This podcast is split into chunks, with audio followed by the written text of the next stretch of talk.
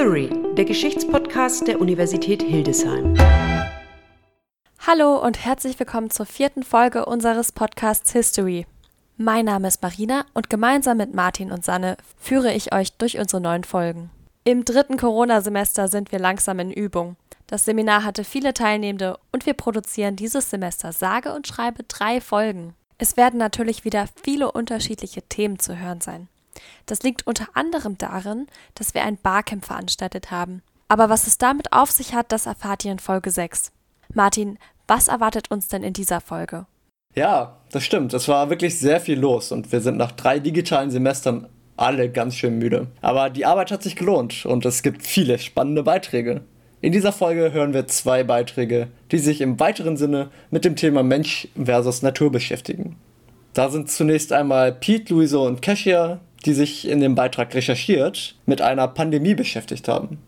Und im Beitrag nachgefragt haben Merle und Paul sich der Wissenschaftsrichtung Umweltgeschichte gewidmet. Übrigens, wenn ihr frühere Folgen nachhören und keine zukünftigen Folgen verpassen wollt, dann folgt uns auf Soundcloud, Spotify oder Apple Podcasts.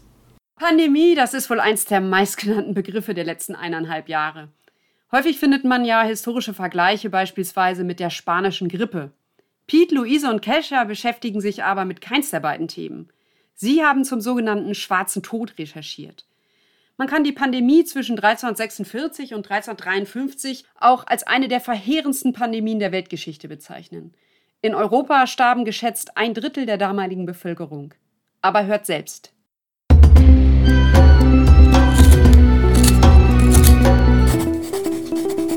Recherchiert. Wir stecken ja gerade mitten in einer Pandemie, beziehungsweise hoffentlich im Ende einer. Große Pandemien hat es schon immer gegeben. Deshalb wollten wir, das sind Kesia, Pete und Luise, uns mal mit einer anderen Pandemie in der Geschichte auseinandersetzen. In diesem Fall mit dem Schwarzen Tod, also der Pest. Um diesen Beitrag nicht in seiner Länge zu sprengen, konzentrieren wir uns dabei spezifisch auf Europa. Unter anderem werden wir über das Auftreten der Pest und dessen Opfer sprechen. Außerdem werden wir darüber sprechen, wie mit der Pest umgegangen wurde. Dabei berufen wir uns auf unterschiedliche Textquellen, von denen wir euch im Abspann nochmal mehr erzählen werden. Erstmal ein paar Randinformationen. Der Schwarze Tod war nicht die erste Pestwelle. 541 bis 770 trat die nach dem oströmischen Kaiser Justinian benannte Justinianische Pest in Europa auf. Die zweite Welle und der heute wesentlich berühmtere sogenannte Schwarze Tod wütete einige Jahrzehnte später, von 1347 bis 1352 in Europa, wo er zahlreiche Opfer forderte. Du sagst zahlreiche Opfer? Wer genau waren denn die Opfer der Pest?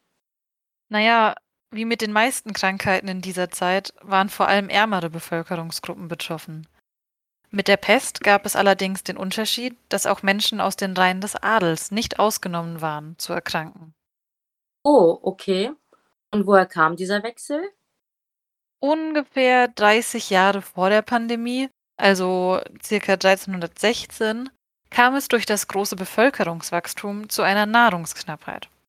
Außerdem wurden die Städte durch den immer größer werdenden Platzmangel unhygienischer. Zur gleichen Zeit wurden die Handelsrouten zwischen Europa und Asien immer weiter ausgebaut. Auf der einen Seite hatten Menschen, vor allem aus den ärmeren Bevölkerungsgruppen, also durch einen Mangel an Nährstoffen, mit einem geschwächten Immunsystem zu kämpfen. Auf der anderen Seite wurde durch die neuen Wege die Verbreitung von Krankheiten begünstigt. Und Wer war der Abnehmer für die meisten Handelsgüter aus anderen Ländern? Genau der Adel, der eben zusätzlich noch in den dicht besiedelten Städten wohnte. Wie machte sich die Krankheit denn bemerkbar? Schwarze Tod trat in zwei verschiedenen Varianten auf. Zum einen gab es die widerstandsfähigere Beulenpest, die zumindest eine geringe Überlebenschance bot. Sie übertrug sich über Ratten und Menschenflöhe. Die zweite Variante war die Lungenpest, die sich auch über die Luft durch Tröpfcheninfektion von Mensch zu Mensch verbreitete und die allermeisten Infizierten tötete. Lungenpest konnte sich allerdings nur in den südlicheren Teilen Europas halten und nicht in den kälteren Regionen des Nordens. Und wie viele Opfer forderte die Pest in Zahlen? Etwa 18 Millionen Menschen sind durch die Pest verstorben. Dabei war es regionsabhängig, wie viele der Bevölkerung prozentual erkrankt und verstorben sind. Hierbei reichen die Zahlen von 12 bis 60 Prozent. Aber wie haben sich die Menschen der damaligen Zeit die Krankheit erklärt? Vor allem in den letzten Monaten haben wir viele Verschwörungstheorien mit Bezug auf Corona gehört. Gab es sowas damals schon? Die Hoffnungslosigkeit und das Ausgeliefertsein drängte die Menschen zu einer Antwort, die sie nicht finden konnten. Ein Versuch, die Tragödie zu erklären, war, dass drei Planeten, Saturn, Jupiter und Mars, 1345 in einer Reihe standen und dadurch eine Pestilenz in der Luft erzeugt haben. Ebenfalls erwähnenswert ist der grundlegende Antisemitismus der Zeit, der auch zu dementsprechenden Theorien führte, nach denen jüdische Menschen für die Krankheit verantwortlich gemacht wurden. Es wurde dauernd nach Wegen gesucht, Progrome zu rechtfertigen, und dabei bot sich die neue Krankheit natürlich an. Eine weitere Theorie befand, dass die schlechte Luft die Menschen krank gemacht hat. Es brauchte mehrere Jahrhunderte, bis die Menschen den tatsächlichen Ursprung der Krankheit verstehen konnten. Es handelte sich um eine hoch ansteckende Form des Pestbakteriums Yersinia pestis. Wie gingen die Menschen mit dem schwarzen Tod um? Neben den nicht unbedingt hilfreichen Behandlungen von PseudomedizinerInnen, ihr habt garantiert schon Bilder von solchen Doktoren mit den langen Schnabelmasken gesehen, ähm, wurde damals bereits das Verfahren der Quarantäne benutzt um einerseits Infizierte zu isolieren und andererseits Fremde von außerhalb der Stadt zu testen. Wenn diese nach einer gewissen Anzahl an Tagen keine Symptome aufwiesen, wurde den Fremden der Eintritt in die Stadt erlaubt. Die erste Stadt, die eine Quarantäne durchführte, war das heutige Dubrovnik an der kroatischen Küste. Schiffe mussten zunächst 30 Tage etwas vor der Küste anlegen. War jemand an Bord infiziert, durfte auch nach dieser Zeit natürlich nicht angelegt werden. Eine andere Art der Isolation, die später vor allem in Städten angewandt wurde, war, dass die Häuser von Infizierten mit blauen Kreuzen gekennzeichnet wurden. Also in manchen Teilen gar nicht mal so unterschiedlich zu jetzt. Aber wie endete es mit dem schwarzen Tod? Was waren die Auswirkungen? Durch den Arbeiterinnenmangel, insbesondere in den ärmeren Schichten, gingen die Löhne in den Städten immer weiter in die Höhe, wobei das Getreide immer mehr an Wert verlor und dadurch zu einer noch größeren Verarmung der Menschen auf dem Land führte. Außerdem fanden GrundeigentümerInnen immer seltener Personen, denen sie ihre Länder verpachten konnten.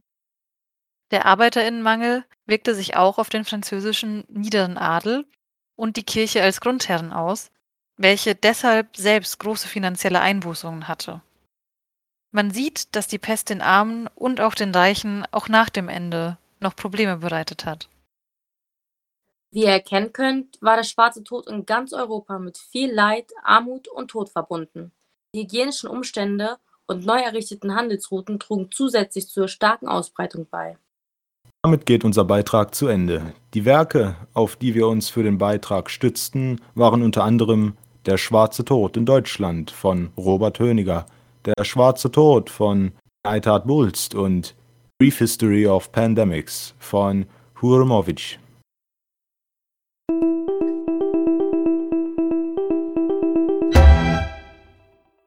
Was Pete, Luise und Cassia uns übrigens nochmal persönlich erklärt haben, das Wort Quarantäne ist für einige im Beitrag vielleicht zunächst etwas verwirrend gebraucht worden. Es ist natürlich richtig, dass es im Wortstamm auf das lateinische Quaranta, also 40, zurückzuführen ist. Allerdings wurden die ursprünglich 30 angesetzten Tage, also eigentlich Trentine, erst später auf 40 Tage verlängert. Das erklärt das heutige Wort Quarantäne. Ich weiß nicht, ob ihr es kennt, aber ich muss ja bei der Schilderung der Pest an die literarische Verarbeitung von Giovanni Boccaccio denken. Die Haupthandlung seines Decamerone handelt davon, dass sich junge Florentiner Adelige vor der Pest in ein Landhaus flüchten. Um die Langeweile zu überbrücken, erzählen sie sich dort Geschichten. Die sind ziemlich bekannt geworden, vergessen tut man aber meist, dass Boccaccio auch sehr eindrücklich von der Seuche und der Ansteckungsgefahr berichtet, vor der kaum jemand gefeit ist. Geschildert wird die Pest von dem Autor sehr beeindruckend als medizinische, ökonomische, soziale und moralische Katastrophe. Ganz klare Leseempfehlung von mir. Das klingt echt interessant. Und naja, zum Glück sind wir heute zumindest in Europa Krankheiten und Pandemien nicht ganz so ausgeliefert wie damals. Naja, wir sind auch in der glücklichen Lage, dass uns gute Hygiene und Impfstoffe zur Verfügung stehen und wir selbst entscheiden können, ob wir uns noch zusätzlich schützen wollen. Mm, ja, allerdings, auch wenn es dazu natürlich viele unterschiedliche Meinungen und hochemotionale Diskussionen zu gibt. Ja, um ethische und moralische Entscheidungen und vor allem auch um starke Emotionen geht es auch im nächsten Beitrag. Was kriegen wir denn jetzt zu hören, Martin? Im nächsten Beitrag haben sich Merle und Paul einer großen Herausforderung gestellt. Sie wollten in ihrem Beitrag nachgefragt das Thema Mensch und Tier beleuchten. Ihr könnt euch beide sicher vorstellen, dass das ein Riesenthema ist. Und dazu haben sie aber auch ein Interview mit der dozierenden Frau Dr. Germer von unserem Institut geführt. Aber ich will euch im Voraus auch gar nicht so viel verraten, damit die Spannung erhalten bleibt. Viel Spaß bei dem Beitrag.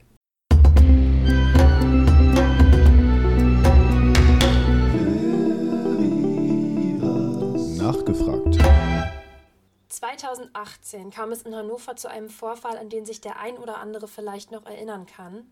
Ein junger Mann und seine Mutter wurden in ihrer Wohnung leblos aufgefunden, nachdem der gemeinsame Hund sie tödlich verletzt hatte. Und das hat in Deutschland ganz schön viel ausgelöst. Hunderttausende Menschen solidarisierten sich mit dem Schicksal des Hundes Chico. Es wurde beispielsweise eine Online-Petition eingerichtet, die die Einschläferung des Hundes verhindern sollte und die von 300.000 Menschen unterschrieben wurde.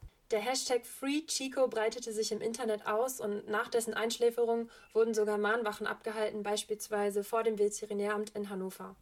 Die Debatte um die Einschläferung des Hundes und den Vorfall an sich hat viele Menschen stark emotionalisiert und es kam sogar zu Morddrohungen an MitarbeiterInnen der Behörden und der Tierärztlichen Hochschule Hannover.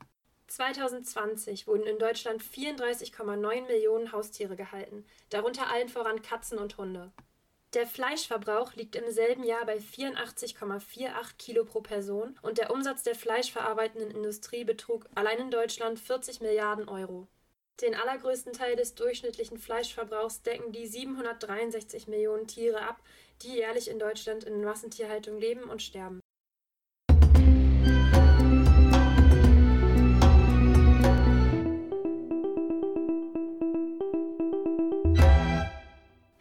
Ich bin Merle. Ich gestalte zusammen mit Paul diesen Beitrag und wir wollen euch einmal kurz veranschaulichen, warum wir mit diesem ungewöhnlichen Thema in einen Geschichtspodcast einsteigen.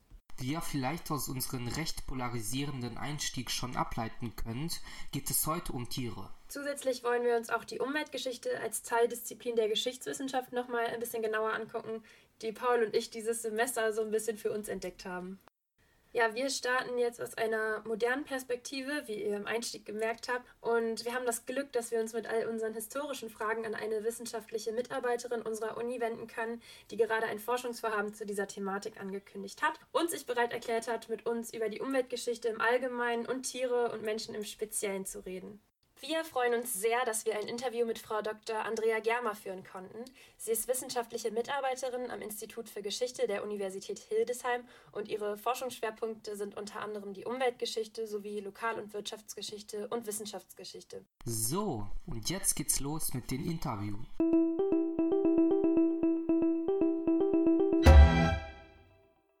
Dr. Germer, wie sind Sie dazu gekommen, im Bereich der Umweltgeschichte zu forschen und was interessiert Sie am meisten? Also der Ursprung ist wahrscheinlich die Umweltbewegung, vor allem so in den 80er Jahren.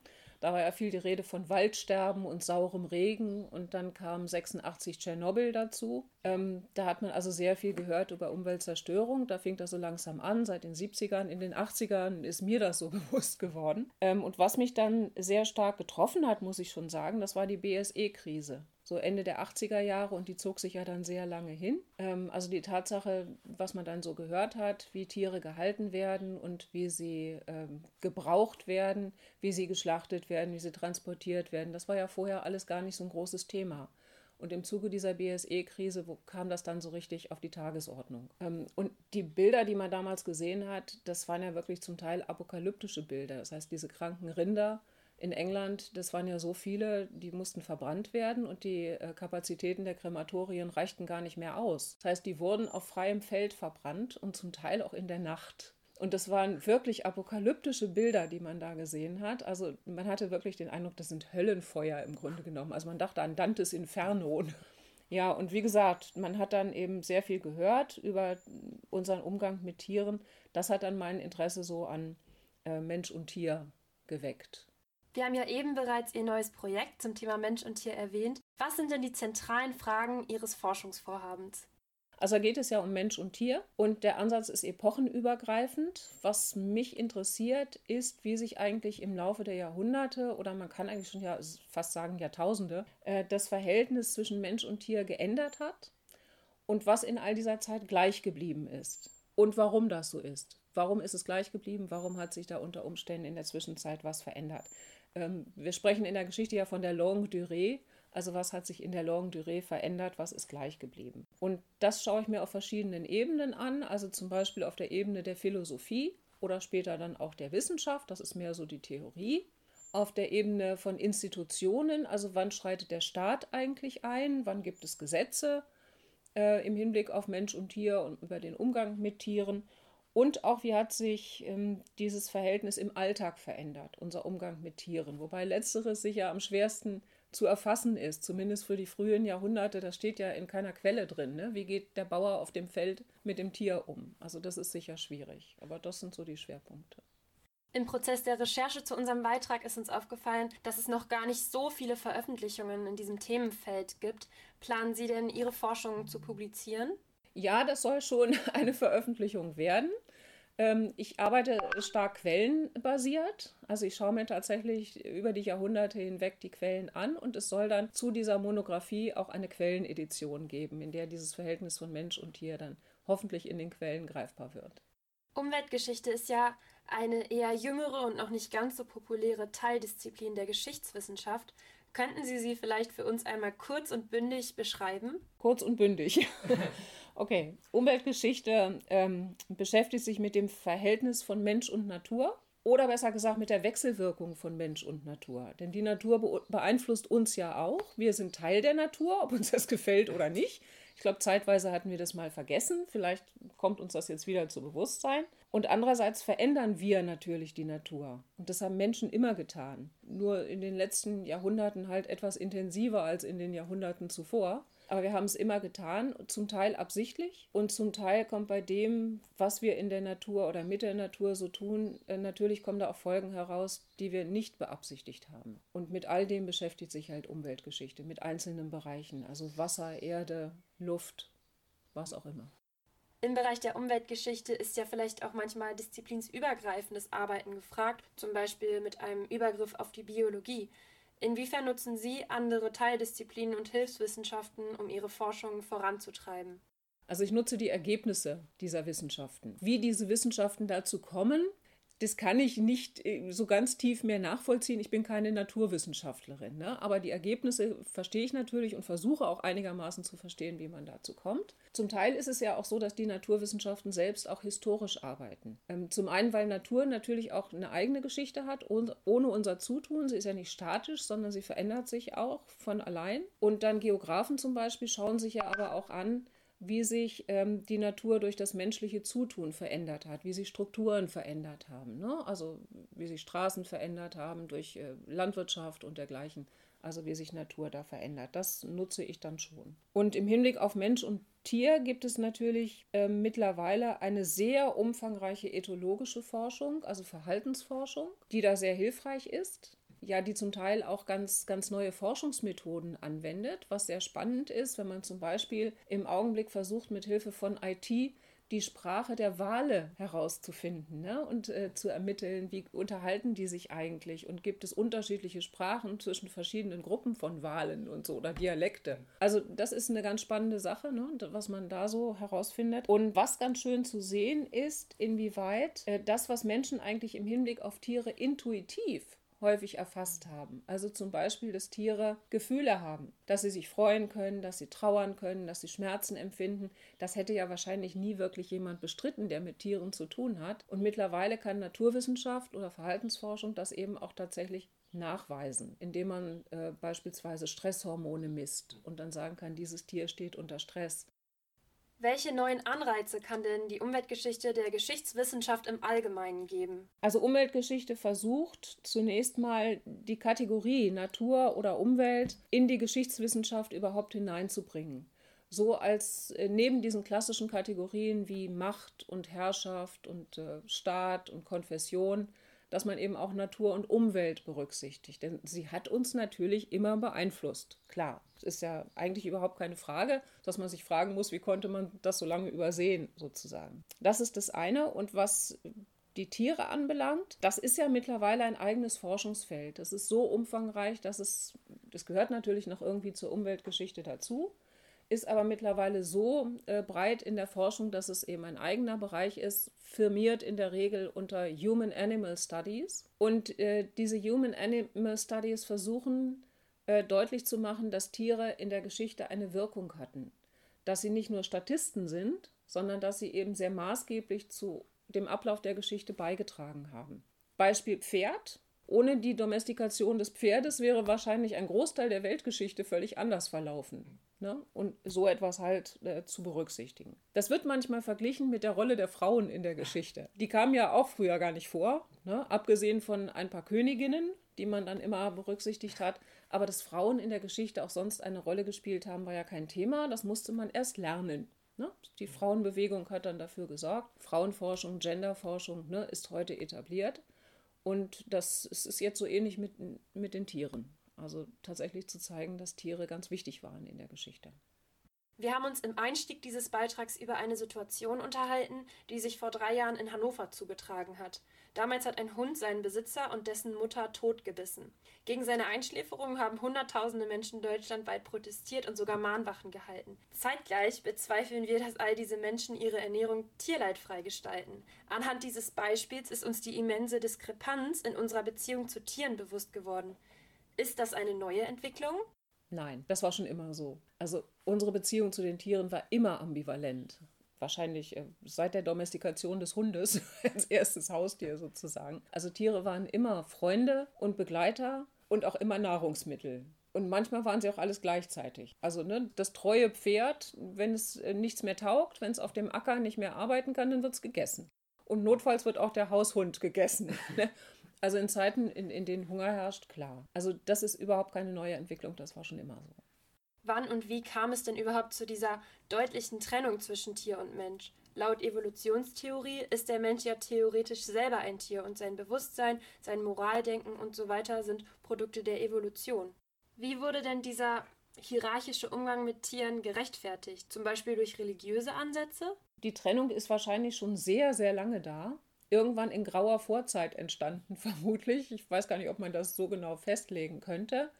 Ähm, ich, ich würde, ich weiß auch nicht, ob sich schon mal jemand damit beschäftigt hat, wann das eigentlich angefangen hat. Ich würde mal vermuten, dass es was mit der Jagd zu tun hat. Also in dem Moment, in dem ich Tiere jage, um sie zu töten und zu essen, brauche ich ja irgendwo diesen Abstand zu dem Tier.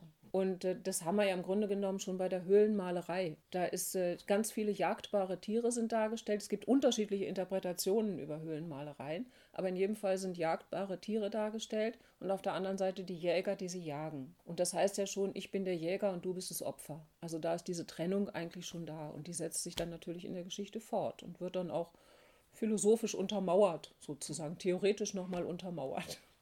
Wir haben uns ja eben darüber unterhalten, dass es einfach irgendwann zu einer Abgrenzung von Tier und Mensch kam.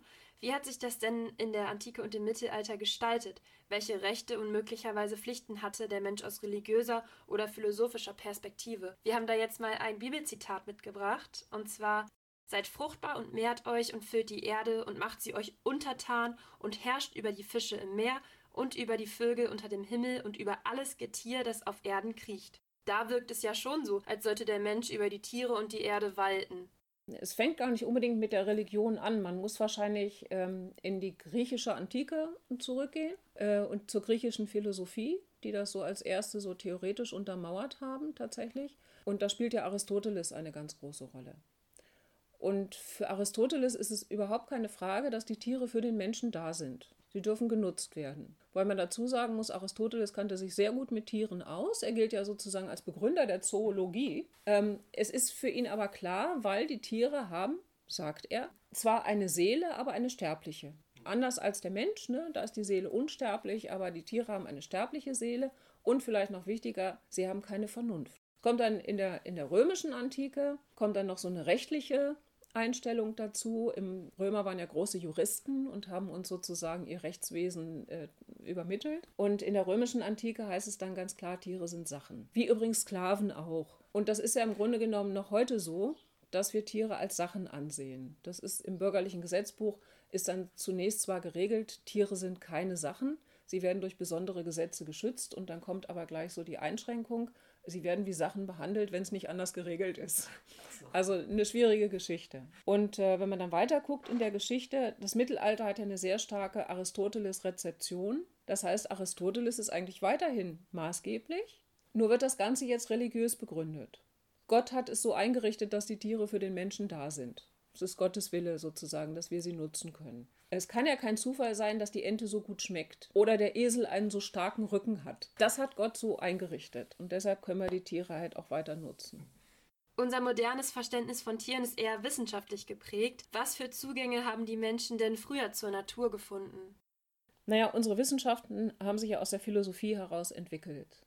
Das heißt, es ist früher ein philosophischer Zugang gewesen im, äh, auf der theoretischen Ebene. Und diesen philosophischen Zugang, den gibt es natürlich bis heute, klar. Also Tierethik, Naturethik ist heute in der Philosophie ein großes Feld.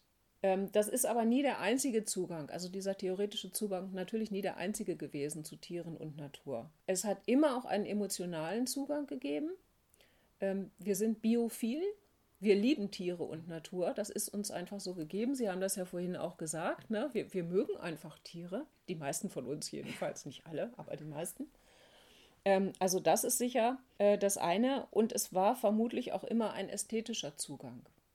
Die schöne Landschaft, die gefällt uns. Das schöne Tier, das bewundern wir. Es gibt diese These, dass der Mensch eigentlich biophil ist, dass uns das, wir mögen das einfach. Wir haben eine, eine sehr enge Beziehung zu Tieren und Natur. Nachdem wir jetzt schon ein bisschen über die Antike und das Mittelalter gesprochen haben, wie ist denn das gegenwärtige Naturbild oder Naturverständnis in westlichen Gesellschaften? Naja, generell kann man sicher sagen, es ist ähm, ein ökologisches Naturbild, das wir mittlerweile hoffentlich haben. Jedenfalls diejenigen, die sich darüber Gedanken machen, haben, glaube ich, mittlerweile begriffen, dass alles miteinander zusammenhängt, dass Lebewesen miteinander interagieren, dass sie mit ihrer Umwelt interagieren und dass wir von dieser Natur, von der Umwelt abhängig sind. Ich glaube, dass das gerade bei der jüngeren Generation mittlerweile sehr stark angekommen ist. Wenn man an die Klimabewegung denkt, beispielsweise, es gehört ja auch irgendwo dazu. Also, dass man, wir verstanden haben, dass es unsere Lebensgrundlage ist, die Natur. Und wenn wir sie nicht, nicht äh, schonen und ähm, ja, dann geht das Ganze irgendwann den Bach runter und dann ist der Ofen aus, auch für uns sozusagen. Ne? Das Problem ist, dass wir noch nicht wirklich entsprechend handeln. Also zwischen der richtigen Einsicht und dem richtigen Handeln ne, ist noch eine große Kluft. Es ist ein weiter Weg von dem einen zum anderen. Aber ich denke, so die, die Einsicht ist bei vielen Menschen mittlerweile da. In der westlichen Welt. Vielleicht auch mittlerweile anderswo. Bleiben wir noch mal kurz in der modernen Perspektive. Wie werden denn heutzutage Tiere gesehen und verstanden im Vergleich zu früher? Also zum einen ist unser Verhältnis natürlich immer noch ambivalent wir haben unsere Kuscheltiere, ne? die geliebten Haustiere, für die wir auch Unsummen an Geld ausgeben. Das ist ein riesiger Markt. Und auf der anderen Seite haben wir zum Beispiel die Massentierhaltung, in der Tiere nun äh, in vielen Fällen wirklich nicht artgerecht gehalten werden, in der sie auch wirklich leiden, muss man so sagen. Ähm, gleichzeitig gibt es natürlich seit der Aufklärung, seit dem 18., 19. Jahrhundert, eine sehr starke Tierschutzbewegung die gab es in den früheren Jahrhunderten nicht, da war das gar keine Frage, obwohl es immer Menschen gegeben hat, die Tiere auch anders gesehen haben. Also in der Antike fragt schon Plutarch, darf man Tiere essen? Ne? Das ist eine ganz andere Haltung, als die Allgemeinheit sie hat. Oder denken Sie an Franz von Assisi, ne? der mit den Vögeln geredet hat und ihnen gepredigt hat. Aber äh, eine wirkliche Tierschutzbewegung gibt es eben erst seit der Aufklärung. Nun geht diese Tierschutzbewegung ja immer noch davon aus, dass man Tiere nutzen darf man soll sie eben nur anständig halten und anständig mit ihnen umgehen. Das ist das eine. Und wir gehen aber heute eigentlich noch einen Schritt weiter. In den letzten Jahrzehnten kann man schon sagen, wir haben eine Tierrechtsbewegung. Und das geht ja tatsächlich noch einen Schritt weiter. Die Frage ist da, inwieweit darf ich Tiere überhaupt nutzen? Darf ich das überhaupt? Und wenn ja, welche Tiere? Und wie muss ich mit ihnen umgehen? Und muss ich nicht Tieren um ihrer selbst willen bestimmte Rechte zugestehen, die auch einklagbar sind? Nun können die Tiere nicht für sich selber sprechen, das müssen wir dann für sie tun. Aber äh, Babys können auch nicht für sich selber sprechen. Auch das müssen dann andere Menschen tun, beispielsweise. Und das ist sicher was Neues, diese Tierrechtsbewegung. Und was uns die moderne Forschung zeigt, das ist wohl, dass alles, was wir im Laufe der Zeit an Unterscheidungskriterien zwischen Mensch und Tier herangezogen haben, sei es der Werkzeuggebrauch oder sei es kognitive Fähigkeiten oder sei es das Bewusstsein, Selbstbewusstsein, das Bewusstsein über den eigenen Tod, traut man heute sogar Elefanten zu unter Umständen. Da zeigt uns die moderne Forschung, dass das alles eigentlich hinfällig ist und dass die Grenze zwischen Mensch und Tier eigentlich fließend ist, selbst was Moral anbelangt. Konrad Lorenz hat noch von moralanalogem Verhalten gesprochen. Heute würden wir schon sagen, also es gibt mindestens so etwas wie Vorstufen von Moral. Also das ist sicher etwas, Neues, dass diese oder etwas, eine moderne Erkenntnis, dass die Grenzen tatsächlich nicht streng gezogen werden können. Das wissen wir eigentlich seit Charles Darwin, ne? Aber es kommt uns heute eher zu Bewusstsein, ähm, dass diese Grenzen fließend sind. Was dann aber auch heißt, wir müssen dieses Verhältnis und unseren Umgang mit Tieren neu aushandeln. Und da sind wir, glaube ich, noch lange nicht am Ende. Also es ist noch eine große Aufgabe. Alles klar. Vielen Dank, Frau Dr. Germer, dass Sie sich die Zeit genommen haben, mit uns dieses Interview durchzuführen. Ja, gerne.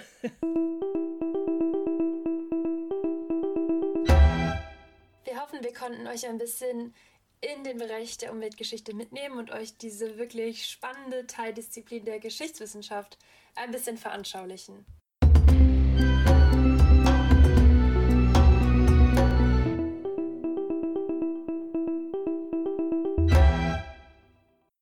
Danke Merle und Paul für diesen Ausflug in die Umweltgeschichte. Von der griechischen Philosophie über das Römische Reich und das Mittelalter bis hin zu Konrad Lorenz und den heutigen Diskussionen. Die Beziehung von Mensch und Tier war schon immer ambivalent und wird es wahrscheinlich auch immer bleiben. So, und damit ist die Folge 4 auch schon wieder zu Ende. Ihr könnt euch auf viele neue spannende Themen freuen, die wir in den nächsten Folgen behandelt werden. Was erwartet uns denn dann, Sanne? Ja, können Traumata vererbt werden?